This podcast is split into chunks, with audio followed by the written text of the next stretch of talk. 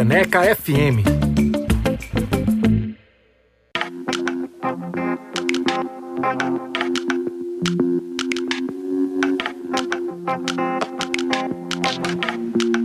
Cento e um Frecaneca FM, a gente tá de volta. No bloco anterior a gente ouviu Luiz Melodia com Estácio, Eu e Você. Ouvimos Dona Ivone Lara com Juízo Final. Fundo de Quintal com Fogo de... Além da Razão, desculpa, Fogo de Saudade é o nome do álbum. E ouvimos Nara Leão com Luz Negra. E eles chegaram aqui no estúdio, a gente já, também já está ao vivo aí com transmissão no YouTube, youtube.com.br frecanecafm. Muito bem-vindos, minha gente. Canibal, Alô, Celo. Valeu, obrigado. Há mais de 30 anos, a banda Devotos canta a realidade do Alto Zé do Pinho, bairro da Zona Norte do Recife. A banda é formada por Canibal, Neilton Carvalho e Celo Brown. E até hoje ela é conhecida pelo som punk rock e pelos temas voltados à desigual- à desigualdade social, abordando as dificuldades enfrentadas nas comunidades periféricas como preconceito, pobreza, racismo e muito mais, né? Hoje, eles lançam um álbum Punk Reggae, que como o nome já diz, traz a sonoridade do reggae nas suas 11 músicas. O BR recebe aqui vocês dois, né? E a gente vai conversar sobre esse novo álbum e as novidades aí do Devotos. Mas para começar, minha gente, eu preciso perguntar. Eu li em algum canto, Canibal, que você não queria ter banda. E o Devotos está fazendo mais de 30 anos de, de história. Como é que é isso? Como é que a pessoa não quer ter banda e já tem mais de 30 anos de, de banda? Me explique isso. Qual é o segredo desse sucesso aí? O que é que houve? Algo Algo- deu errado.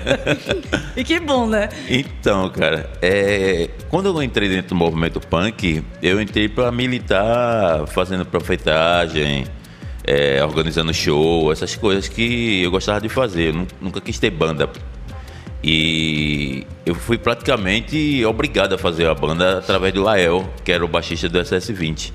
E ele ficava dizendo, todo- toda vez que a gente se encontrava nos pontos, a gente se encontrava uma vez na semana, no domingo, o ponto era ali na frente da, da praça do metrô central, onde tem a estátua de Luiz Gonzaga. Sim. E ele sempre dizia pra mim, forma tua banda, forma tua banda. Eu, não, irmão, não quero ter banda não, velho. Meu irmão, forme sua banda.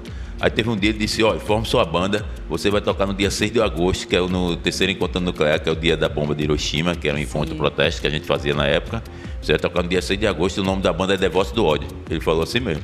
Aí eu disse, pô, tá bom, velho, beleza. Aí fui atrás de Celo e Anselmo, que era um amigo meu, e a gente começou a Devotos ali, velho. Passamos de agosto a fevereiro, de fevereiro a agosto, ensaiando seis músicas autorais que eu disse logo aos caras, disse, meu irmão, já que a gente não sabe tocar, não vamos tocar cover não, vamos fazer, vamos fazer as músicas da gente que ninguém vai dizer que tá errado. E aí a gente bota três acordezinhos e vamos embora aí. Passamos esse, esse tempo todinho tocando seis músicas. E eu me lembro que no dia do show, nervoso pra caramba, a gente errou todas as músicas, velho. E a versão final que ficou foi a certa ou foi errada, hein? Não, foi. O show foi maravilhoso. Eu- Esse show tá até no YouTube. Quem for no YouTube do Devotos, é, coloca lá, primeiro show da Devotos, em 1988. Tá lá esse show. Tem. E tem as seis músicas, sim. Gente, E- incrível ter isso gravado. Tem. A gente tem isso gravado, tá lá.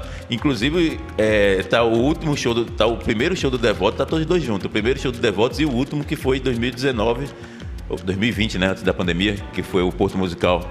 Sim. 2019, né? Então tá os dois shows juntos, assim. O primeiro show do Devotos e o último show do Devotos, coladinho lá. E me conta uma coisa, é, misturar, essas mis- misturas musicais sempre foram comuns pra vocês, né? Vocês sempre misturaram baião e tudo mais. E agora esse novo CD é nessa pegada reggae. É. Como é que foi fazer essa mistura com reggae? Então, na real, Devotos nunca teve presilhas assim em relação a ritmo, né? Com- Como o Canibal falou, a gente mal sabia tocar e nem sabe tocar até hoje. Então era assim, vamos fazer o que a gente sabe fazer, o que a gente gosta de fazer, né? Todos os discos do, do Devotos, se for ouvir, tem, tem levada reggae, tem, tem baião, tem maraca, tem tudo ali. Quer dizer, uma tentativa de tudo. E bem antes de pandemia, a gente já tinha parado e decidido que a gente ia pegar todas as músicas que a gente tinha uma pegada reggae e fazer um disco reggae. né? E começamos a ensaiar, eu acho que a gente preparou umas cinco músicas, nem, nem me lembro. E veio pandemia, pronto, bum, parou tudo. Aí corre o tempo e vem o pessoal do, do Estelita, né? Sim. A- Porque foi é, gravado com o selo Estelita, né? Estelita, Lei Aldir Blanc. Certo. E a gente gravou bem no meio da pandemia, né? no meio da pandemia, no olho do furacão. Foi. A gente fez um ensaio e meio. Um ensaio, é, dois ensaios. Dois ensaios. No estúdio. Não é? Porque a ideia principal era a gente tentar é, rearranjar as músicas, mas sem tirar muito a característica dela, né? A base. E já tinha essa ideia também, convidados e tudo. Vamos fazer uma coisa, vamos fazer o Devotos Punk Reggae mesmo. Assim. É, como eu falei lá no começo, Devotos nunca foi preso, né? Tem, tem a base punk rock, tem a base hardcore, mas nunca foi preso a coisa nenhuma, assim. Isso é o que flui a gente solta. Vocês tocam, é, né? e vão-se Solta. embora. Primeiro agrada a gente, gostamos, vamos. E você comentou das parcerias, né? Nesse novo álbum a gente tem música com Criolo, Chico César Tem. e Isaá. É, Canibal que fez os convites, né? Pra Chico. É, como é que rola? Por que essas três pessoas, acredito que tinham identidade aí com som e tal, Claro. mas e como é que rolou também a- os convites? Cara, os convites, assim, primeiro que as pessoas, as três pessoas, a gente tem uma afinidade muito grande. É, eu vou começar por Criolo, porque Criolo eu conheci, eu conheci Criolo no Rock Go, e jogando Rock Go. Ai, que saudade, pelo amor de Deus, tô citando por tu, canibal. Puta merda. Eu conheci Criolo no Rock Go, assim, uma coisa bem. E não foi jogando. A gente tava no, a gente, a gente tava no hotel, ele tava no mesmo, no mesmo andar que eu. Ele bate na minha, no meu quarto e me entrega um disco, que é o disco dele, o primeiro disco dele, vinil. Pô, isso aqui é seu, velho. Curto pra caramba o trabalho de vocês, o que vocês fazem, o que vocês tocam, a história de vocês na Zé do Pinho. Faço questão dele dar um. Aí me deu um assinado. Foi ali que a gente começou a, a trocar ideia. Eu já sabia que era ele, mas eu, eu já, já tinha conhecido ele é, por, através de outra pessoa que eu tinha feito uma palestra no Rio de Janeiro. E eu tô tentando lembrar o nome da pessoa, não tô, não tô, não tô chegando. Só que esse cara fez um documentário sobre um rapper na, em São Paulo. E esse documentário, esse documentário tem um DVD e o cara na época me deu. Era um DVD e o, o rapper que ele falava era crioulo, e o nome não era nem crioulo ainda. Então, assim, eu já, eu já tinha visto, eu já, já sabia sobre ele dali.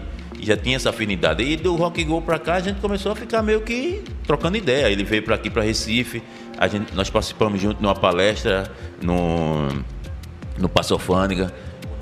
Tocou no alto, tocou no Carnaval no Alto, Sim, tocou no Hack. Beat com a camisa do Devotos. Então, assim, a afinidade era grande, né? E ainda mais tem. Dos, dos três, Chico também. A Chico a gente já tinha uma proximidade muito forte, porque em 2010 Chico era secretário de Cultura de João Pessoa. E, e aí a gente. Ele tinha um projeto chamado Seis e Meia. E ele tinha convidado devotos. A gente tocou nesse projeto, já tinha. Já trocamos ideia. Então. Isaá, nossa senhora, não precisa nem, não tem nem comentário com Isaá, porque é uma pessoa que a gente conhece desde o Combate Folozinha. E é uma pessoa que a gente tem uma, uma. A gente conversa, a gente troca ideia, a gente se fala. Ela tá afim de lançar um livro e estava conversando comigo, porque eu já tinha lançado o livro também, como é que seria fazer essa história, qual foi o meu pensamento e tal. Então, assim, a gente já troca uma ideia já há muito tempo. E colocar os três no Devotos, dentro do Devotos, é justamente pela temática de música, pelo que eles falam que é muito igual, tá ligado? Não é. A gente sabe que Devotos toca punk, hardcore, e a gente tem uma espinha dorsal. A gente, como o Celo falou, a gente viaja em vários ritmos, mas a gente tem uma espinha dorsal. E eles têm a deles também, mas a temática são muito, são muito parecidas. As letras, o que eles falam, o cotidiano dessa galera é muito parecido com o nosso. Então a ideia de se trazer para junto é, é basicamente isso. A gente tem uma, uma afinidade. E Devoto sempre foi uma banda que, como é que eu posso dizer? Ele sempre saiu da zona de conforto. De- apesar de ser uma banda de hardcore que já tem colocado pessoas do hardcore, do punk para fazer participação, Putz, a gente já colocou Dado Vila Lobo para participar, a gente já colocou China do Sheik Tosado, a gente já colocou é, Raz Bernardes para participar. Tá? Tony Platão, primeiro vocalista do Cidade. É, Tony, Platão do Ojeriza, o Raz Bernardo, primeiro vocalista da Cidade Negra. Então, essa. essa colocar pessoas é, que não são do dentro do, do punk, do hardcore, dentro do Devotos, para nós é muito satisfatório e a gente cresce muito com isso. Porque apesar deles não, não fazer o mesmo ritmo, o mesmo som, eles têm uma pegada igual a nossa, tematicamente falando. Sabe quem somos, curtem Devotos pra caramba, e a ideia de quando você coloca, quando te chama alguém para participar, não é só que fique bonito, É mas que isso. tenha uma energia boa. E, e essas pessoas que participam do Devotos, a gente chama por causa disso também. E rolou, né, gente? As Rolou músicas ficaram, pô, Putz. Quais fo- é, por sinal, vocês podem citar quais são as participações em quais músicas? É, A galera tá. Chico César é Dança das Almas. É, Criolo Periferia Fria. Isaá, qual é a música? Orixás. Orixás. Perfeito. Vai E- tocar? Vai tocar, no final do programa a gente vai tocar, inclusive as três.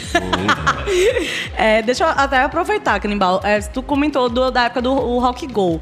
Quanto. Vocês participaram quantos anos ali do Rock Go? E Eu como é- nunca fui. Tu nunca foi, Cé? Odeio. Ode- Canibal. E o Canibal joga bem pra caramba, né? Eu jogava pelos três. Pelos, É, pelos, jogava- pelos dois, né? Arrasava. Então, e me diga uma coisa, o que a MTV representou assim, deu foi assim, foi legal ter estado ali no Rock Go e a MTV ajudou vocês a, a chegar em algum ponto assim, na época de conhecimento, como é que foi? Cara, assim, a MTV é uma mãe, né? Foi uma mãe pra nós. É, Sempre abriu muitas portas pra pra devotos. É, foi essencial na vida do devotos. Assim como vários jornais aqui de, de Recife foram essenciais para a vida do para vida do devotos, para a projeção do devotos. Porque quando você está no, você é uma banda de periferia, de comunidade, e você sabe que a propagação da comunidade através da mídia é o sens- sensacionalismo, tudo que existe de ruim ali, ela- ele é propagado, e você sabe a riqueza que, aquilo, que aquela comunidade tem, culturalmente falando, artisticamente falando, e de repente você vê os jornais todo dia rolando matéria do Devotos. Isso cria uma transformação social dentro da comunidade muito forte, porque a comunidade não tem um espelho de coisas positivas, só de coisas negativas. Então ninguém fica até com vergonha de dizer que mora na comunidade. A partir desse momento que você consegue ter uma banda que se projeta dessa forma, que a mídia começa a mostrar coisas legais, positivas, e a gente consegue trazer essa mídia para a comunidade, para o Alto Zé do Pinho, para ela mostrar outras coisas, aquilo se transforma muito rápido e foi isso que aconteceu com a MTV. Porque ela começou a, a rolar devotos, começou a convidar a gente para fazer programa, me convidou para convidou os três para jogar futebol, mas os três, como o Neilton e Celo gostam de, de futebol, eu sou apaixonado, quase fui jogador de futebol. Eu fui jogar, eu fui jogar o Rock Go e aí eu joguei joguei 13 Rock Go seguidos, 13 anos seguidos do Rock Go. Eu só não peguei o primeiro Rock É isso Go. que eu ia dizer, tu jogou quase todas as É, edições, né? Eu só não peguei o primeiro Rock Go. E aquilo ali era uma, uma vitrine muito forte, porque foi no Rock Go que a gente conseguiu gravar o segundo disco. Porque pra, pra galera que tá vendo, é legal que eles se divertem ali vendo e tal, mas os bastidores é muito rico, porque a gente conhece muita gente. Troca ali que deve A- rolar, meu Putz, Deus. Eu me lembro muito bem que a gente tinha acabado de sair da, da BMG, a gente não tinha perspectiva nenhuma de gravadora. E eu conversando com o Dado, o Dado fez o time da gente, né? E eu conversando com o Dado, Dado, e aí, velho, como é que vai ser? Como é que tá o Devoto e tal? Eu disse, pô, velho, tá sem gravadora, velho. Não tenho nem ideia do que vai acontecer agora, o que é que vai, se vai rolar algum disse, cara, eu tô montando um selo que vai ser gravadora, e se vocês quiserem esperar, eu toparia gravar, velho. Aí eu, na hora, eu, porra, Dado. Vamos Aí, embora, voltei né? pra Recife, falei pra Célio Neilton, conversando com o Paulo André, que era produtor da gente na época. Paulo já ligou pra ele, já deixou tudo marcadinho. E a gente gravou o segundo disco pela Rocket, ou seja, através do Rock Go. Então teve umas coisas assim do Rock Go que ele é muito positiva. De conhecer gente, conhecer pessoas de, outra, de outros estilos de música, conhecer produtores. Então essa parada do Rock Go era muito. E, e em si o próprio o jogo, né? Pra quem gosta de, de atrativo, o próprio futebol, que era praticamente uma coisa muito bizarra, mas Era todo mundo maravilhoso. curtia. Porque eu, eu também, como Celo, não sou chegada em futebol, mas, gente, eu parava tudo pra assistir. Amava. Pra to- pra torcer por mim, né? Pra torcer por você, pra anotar lá os times, as camisas, tudo. Amava, amava, achava. Tenho- eu tenho todas as camisas, cara. Eu nunca dei minhas camisas, todas eu tenho. Não, gente, Só- depois só tem que uma- virar uma exposição. É só, só uma camisa que eu troquei pela do Samuel, que Samuel do, do, Do Skank? do Skank, que pra mim é o melhor rock- jogador do Rock Go. E eu troquei a camisa com ele, eu tenho, eu tenho uma dele. Mas todas as camisas eu tenho do Rock Go. Chega, tá lá, tudo guardadinha no saco, cara. Uma vez um cara queria comprar todas, eu disse, eu até tutubiei assim de vender. Eu digo, Não, não, não, vou vender, louco. Não. meu Deus. Pelo amor de Deus, não. E me conta uma coisa. É, vocês começaram como devotos, como devotos do ódio. Hoje, só devotos. O ódio ficou no passado, né? O ódio ficou, ficou no caminho. Como, como o Canibal falou, foi Lael que deu o nome pra banda, né? Disse, Por onde anda ele. Lael, hein, gente? Por onde anda Lael? Lá- Tá em Recife? Tá Recife, Tá.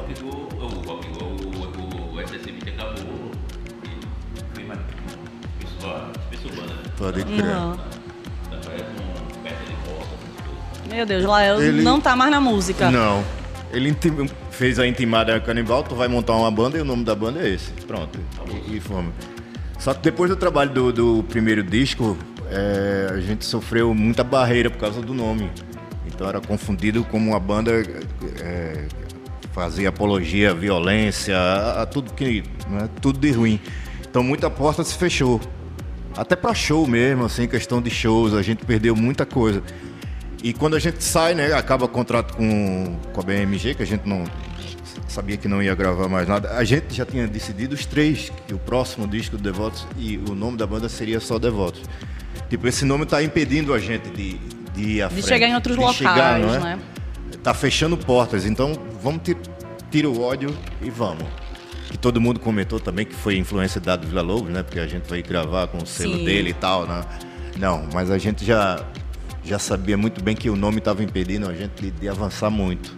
E é aí- isso. e E, e bom, né? Vocês estarem também sempre com essa a cabeça aberta, porque é Sim. isso. A banda tá viva e as coisas vão se transformando, né? Claro. Incrível, gente. E me falem uma coisa. Esse ano, o primeiro CD de vocês, vocês comentaram, né? O Agora Tá Valendo, faz 25 anos. Não é isso? Depois, ó, faz as contas aí que eu sou, eu sou péssimo em matemática. A gente lançou ele em 96, né? Ele Tá saiu aí, em 96. Faz aí, ó. É, é, por aí. Mais de 20 anos. Aí eu queria saber. Eu pensei que ia chegar a, a, matemática aqui, mas nem foi. É uma calculadora. É, me falem, qual é- foi a diferença de gravar esse disco lá atrás e hoje, o punk reggae, assim? O que é que mudou? O que é que... Quais são a, a- mudança, tanto do mercado quanto da banda mesmo? De entrar no estúdio e gravar lá atrás, é o primeiro disco e agora esse que é o oitavo, né, de, de estúdio.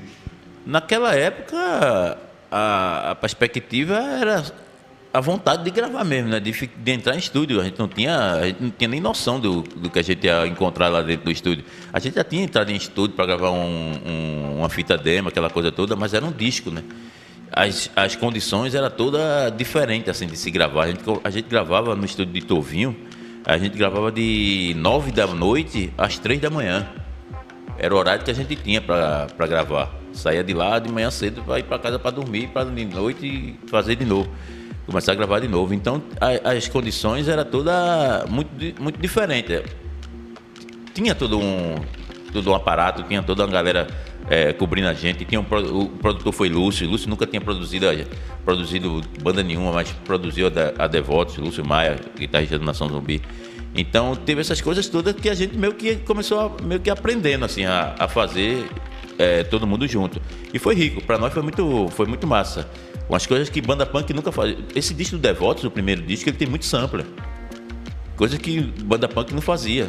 Então o Lúcio meteu essa parada desses samples aí. Vida de Ferreiro, tem um sampler do Ferreiro. É, eu tenho Pressa de Vencer, tem uma, uma feira começando, começa uma feira que a galera vendendo alimento e tal, e gritando, como sempre foi as feiras e tal. Então essas coisas todas. O punk reggae a gente já tava tudo macaco velho, tudo preparado. A gente chamou, a gente chamou o Pedrinho para fazer os arranjos.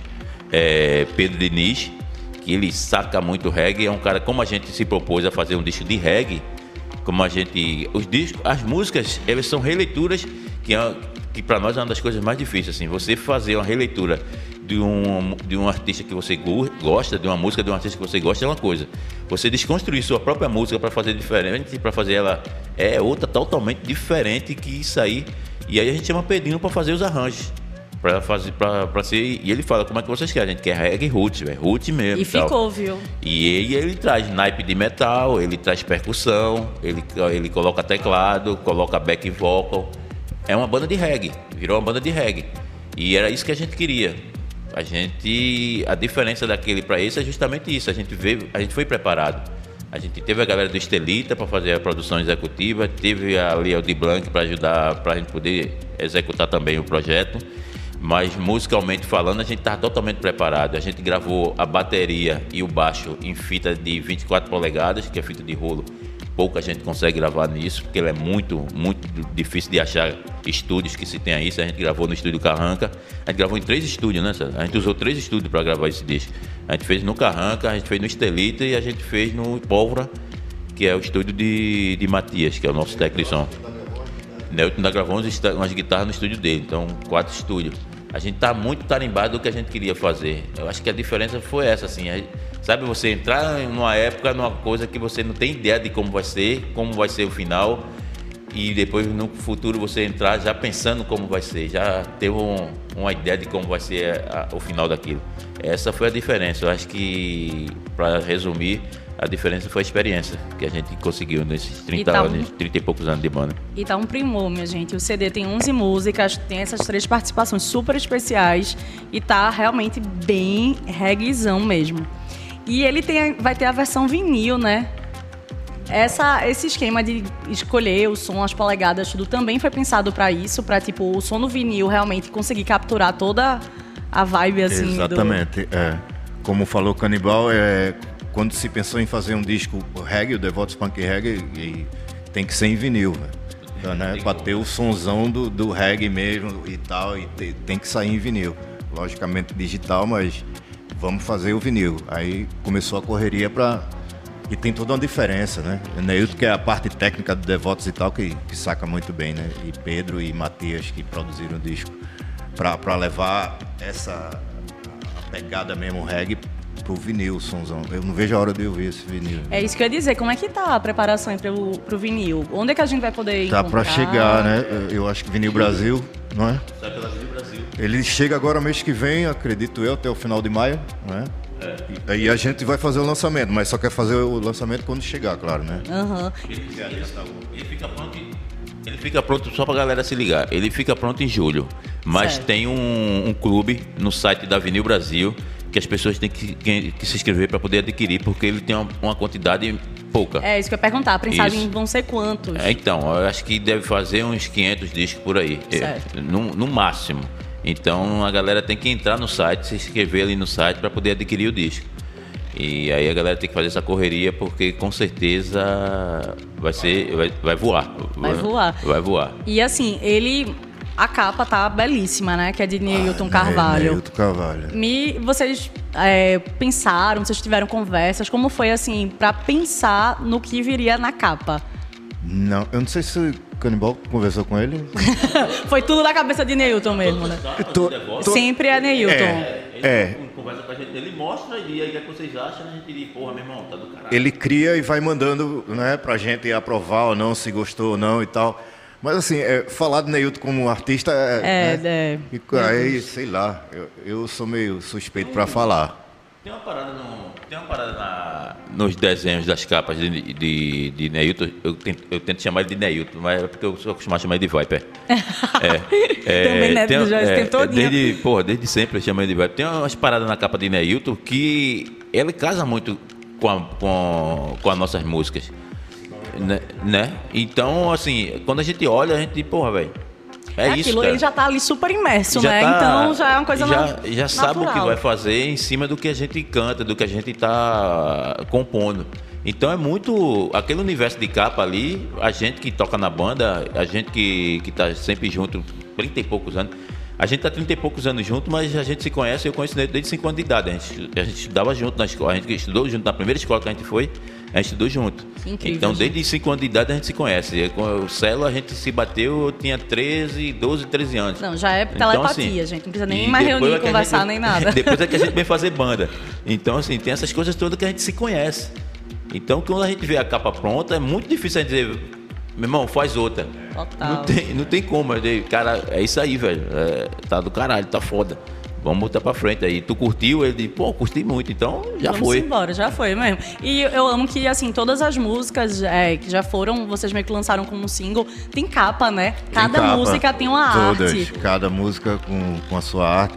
Claro, a exigência de Neilton também, lógico, não, vou preparar a capa, o pessoal do Estelita também. E aí, Neilton, dá pra. Não, vai ter que ter. Vou preparar, assim, meio na correria, que ele tá numa correria triste, como sempre. Mas tem que ter a arte dele. Não, e ele arrasa. Ele é muito bom, gente. É, e me conte uma coisa, vocês foram convidados para tocar com o Black Pantera no Rock in Rio.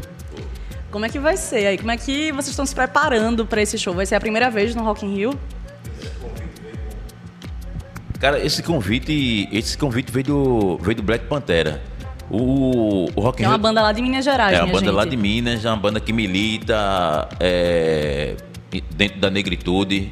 Os caras são, são militantes mesmo, assim. A letra dos caras são diretamente para isso, assim, no combate mesmo ao racismo.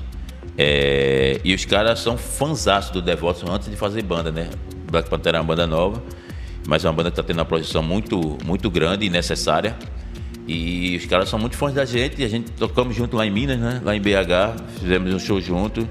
E aí a, o- a amizade ficou mais estreita, a gente troca muita ideia e eles receberam o convite para tocar no, no Rock in Rio.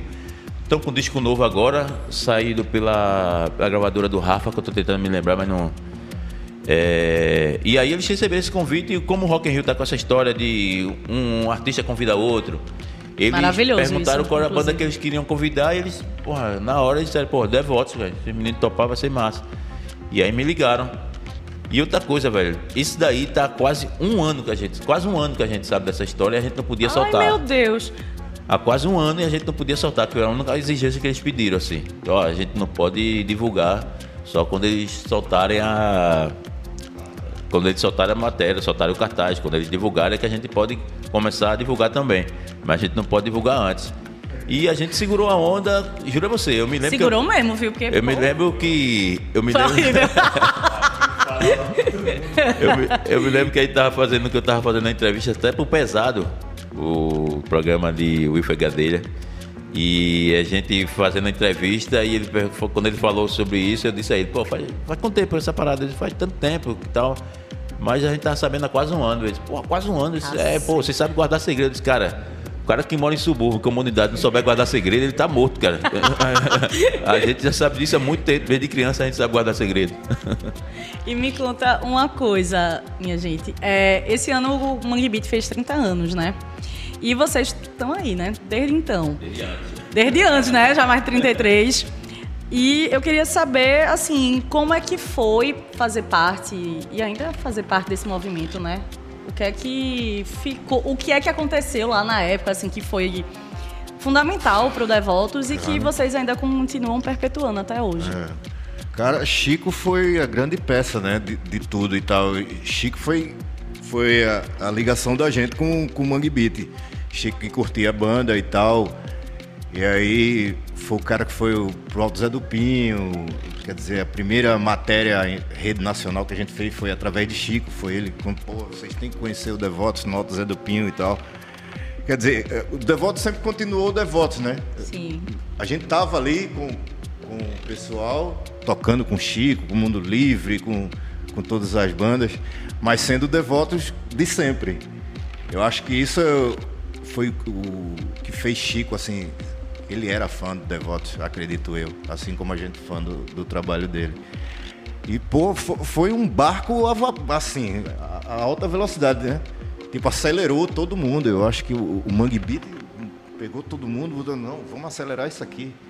É E isso a mesmo, gente- vamos e, Vamos, né? vamos. E, e, claro, assim, pro Devotos foi, foi um presente, né? Acelerou muito, muito. Quer dizer, a gente agradece muito.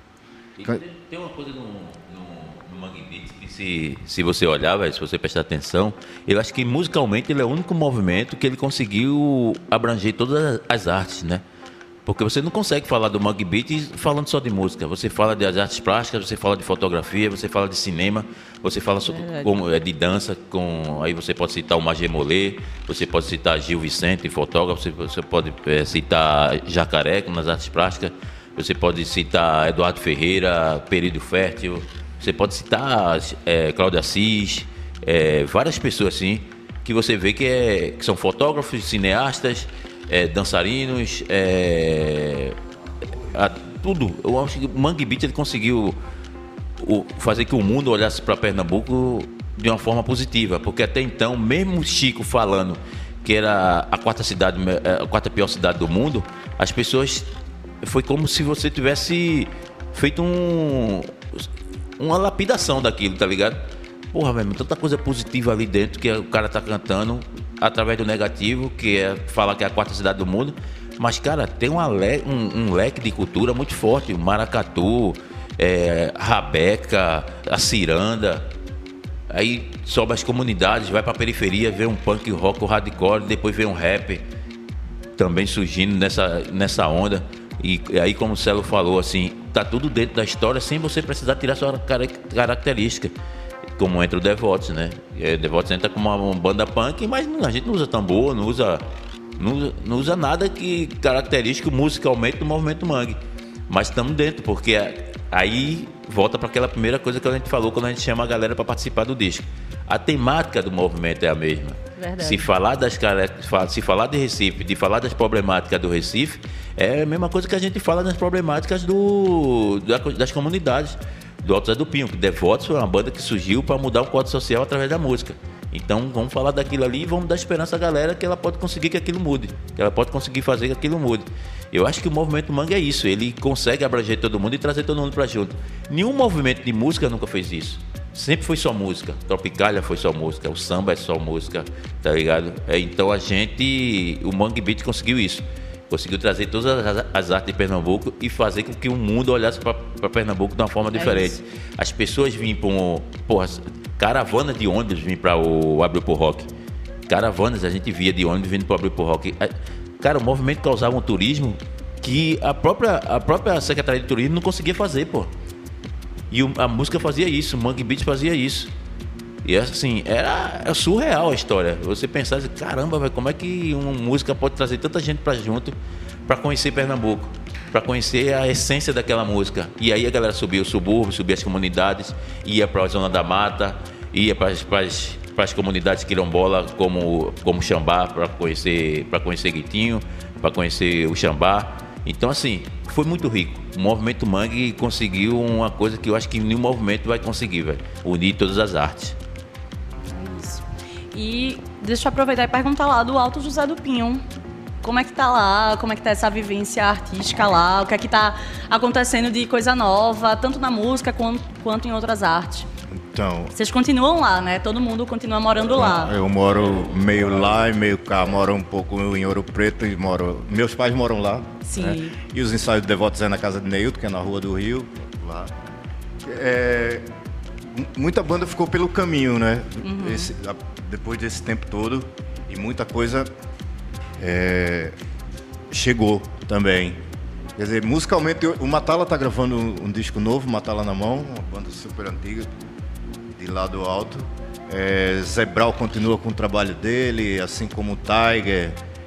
A, fora também, vamos falar do Maracatu, é, continua. Jailson com o Grupo Poese, Grupo Cultural Poese. Jailson que ele gosta de ser chamado de agitador cultural e tal, que é um cara assim extraordinário, sempre sempre brigando pela, pela comunidade. Tá, o pessoal do centro Dom João Costa, que depois Canibal pode te falar melhor, que inclusive a rádio comunitária do Alto Zé do Pinho vai ser instalada lá, ah, dentro do ah, centro Dom João Costa, alto-falante e tal. Tá, o Afoxé. Quer dizer, o Alto Zé do Pinho continua efervescente. Bandas novas, eu, eu não, não tenho, não tô, não é? Até o momento, assim, não, ainda não, ninguém se arriscou. Por minha gente, se alguém estiver aí ouvindo e estiver por aí, bata lá na casa dos meninos, viu? Pra avisar. Pois é, ninguém se arriscou, pelo menos eu, até onde eu sei, né? Mas continua efervescente como sempre. E seria bom o Canibal falar sobre o Centro Dom João Costa, Ai, que, que fala, assim, tá Canibal, bem parceiro favor. em relação à rádio, principalmente, né? Por favor, me conta. Então, um, então, uma das coisas que a gente que a gente conseguiu, com certeza, com as bandas, cara, foi alavancar a autoestima da comunidade, sabe? A gente é nascido e criado no Alto do Pinho e a gente é da época que as pessoas diziam que morava em Casa Amarela porque tinha vergonha de dizer que morava no Alto do Pinho. Justamente por causa dessa mídia sensacionalista de só mostrar crime. E a gente conseguiu trazer uma mídia positiva para o alto para mostrar a verdadeira cultura do Alto do Pinho. Porque cultura, quando a gente fala de cultura, a gente fala, a gente pensa cultura, a gente fala de arte. Mas cultura não é só isso. Cultura é um modo de vida de um povo. E o modo de vida do povo do Alto Zé do Pinho é um modo de vida de, de muita arte. Que tem muita arte ali no Alto Zé do Pinho. Então essa é a nossa cultura. A parte, a parte do, do de, de, de, a mídia sensacionalista mostrar só as coisas ruins era o que mais era o que mais pecava assim para nós, porque a gente não conseguia ter uma autoestima nem sair dali de dizer, porra, eu posso eu posso almejar alguma coisa, eu posso querer, eu posso ter alguma coisa. Quando surgem as bandas, as bandas começam a conseguir isso começa a fazer com que as pessoas visitem. A gente começa fazendo show dentro do Bom Sucesso, dentro do dentro do Bar do Orlando e dentro do Bolinho. E depois a gente começa a fazer na rua, porque a gente via que dentro desses espaços só ia quem gostava de música quem gostava de rock. Então, para mostrar a comunidade, começamos a fazer na rua e foi uma coisa muito positiva. A comunidade começar a perguntar quando é que ia ter show e tal. E a comunidade ver pessoas de outros lugares subir o Alto do Pinho, de outras classes. Né, pra ver o que é que subir tá o Alto rolando do ali, Pinho né? para fazer a oficina de maracatu com a Foché, para fazer a oficina de maracatu com, com estrela com, com a Focheira de Guibá e tal. Essas coisas era muito, foi muito positiva quando a gente começa as bandas. As ações sociais que, que se tem na Alta do Pinho sempre tiveram dentro do centro do- de Dom João Costa, porque o centro tem 50 e poucos anos, 51 a 52 anos o centro tem. E a gente começou a ter uma começou a ter uma empatia, começamos a chegar mais junto do centro do Dom João Costa. O centro do Dom João Costa ele trabalha com música, trabalha com como é que eu posso dizer, com culinária. Eles fazem a oficina de culinária. Eles dão várias oficinas no centro e estão muito abertos. Ou seja, quando a gente tem um projeto que a gente não consegue fazer porque a gente não tem espaço para fazer, ele abre as portas para fazer. Ah, então a gente já levou, a gente já levou o curso de, de áudio e vídeo para dentro do centro Dom João Costa.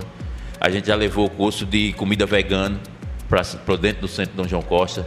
Já levamos vários. Débora Coque, quando veio para Recife, que ela passou um tempo aqui, ela me perguntou onde é que ela poderia fazer um curso para a galera da comunidade de Porra. Vamos fazer no Alto Zé do Pinho, lógico, Débora. E aí ela fez lá no centro Dom João Costa, que eles abriram a porta, passou uma semana fazendo o curso com diploma para a galera. Com diploma não, como chama? certificado. Com certificado para a galera. Então, assim, o centro Dom João Costa sempre abriu as portas para nós. E uma coisa, ele é, ele, é, ele é gerido pelo Damas.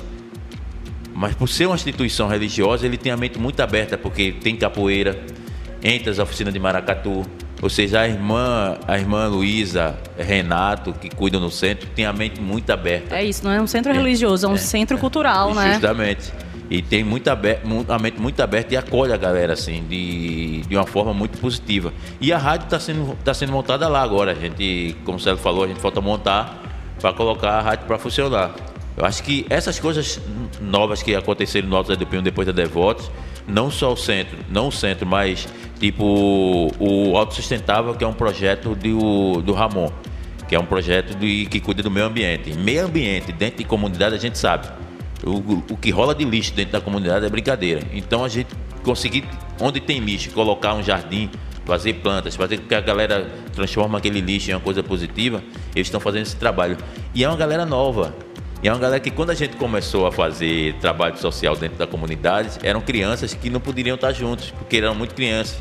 E ele, uma vez o Ramon chegou para mim e disse, cara, eu era afim de chegar junto do trabalho de vocês e não conseguia porque era muito curi. E eu dizia, um dia eu vou ter meu projeto.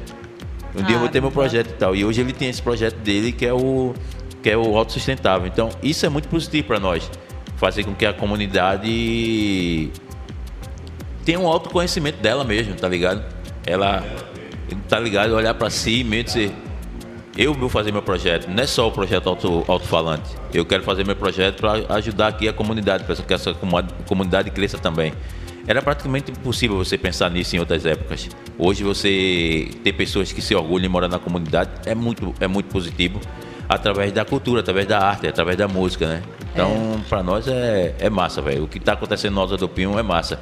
Não é uma comunidade resolvida como todas as outras, tem muitas coisas ainda que tem que ser resolvidas, que tem que ser feitas pelo poder público, principalmente a creche que nunca, nunca rolou. E a gente sempre bate nesse martelo quando a gente está dando entrevista.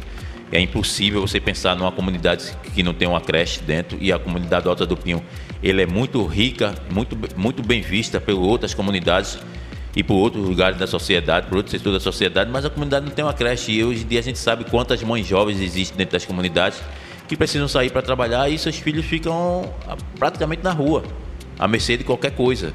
Então a creche ela é muito necessária. Já se Muito, conversou com o muito. prefeito, já se conversou com vereadores, com várias pessoas que, que podiam arrumar essa creche.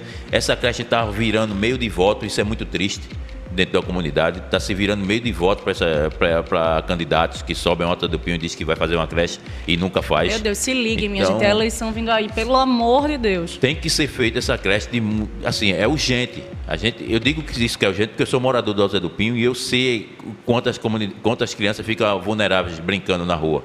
Então, mais uma vez a gente fica pedindo, vamos, vamos fazer alguma coisa para que essa creche seja feita, gente. Pelo amor de Deus, uma creche é necessária em todas as comunidades. E vocês têm o Alto Zé do Pinho, que é exemplo para várias outras comunidades, mas a gente não consegue cuidar do nosso futuro, isso é muito triste. É isso. O Canibal, e assim, para a gente finalizar, como é que a gente fica sabendo dessas ações do, do centro? O centro Costa? É. Tem o site, centro, tem o Instagram. Centro do João Costa, ele tem o, eles têm o, se você for se você for no Instagram colocar Centro Dom João Costa, pode chegar lá que tem todas as informações do centro, como você pode chegar junto, como você pode ajudar. No meu Instagram também, que a galera quiser chegar no meu Instagram, tem várias ações que a gente sempre está envolvido. Como é Não só no Alto Zé do Pinho. Meu Instagram é, é Canimil. É arroba C-A-N-N-I e o número mil.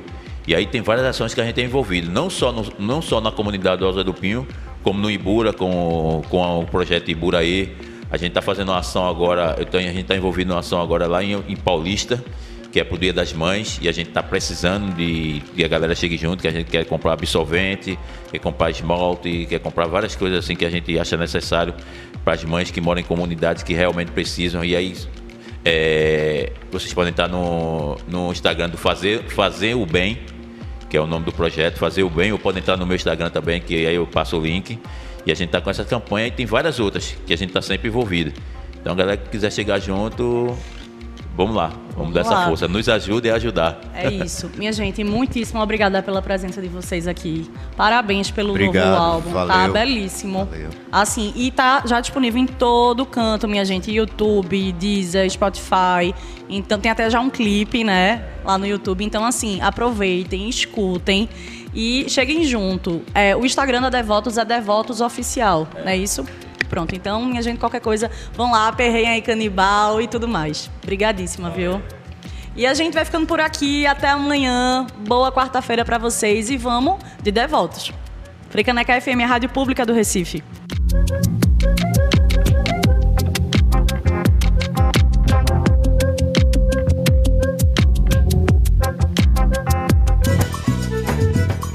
Frei Caneca. Aqui a gente escuta o Recife.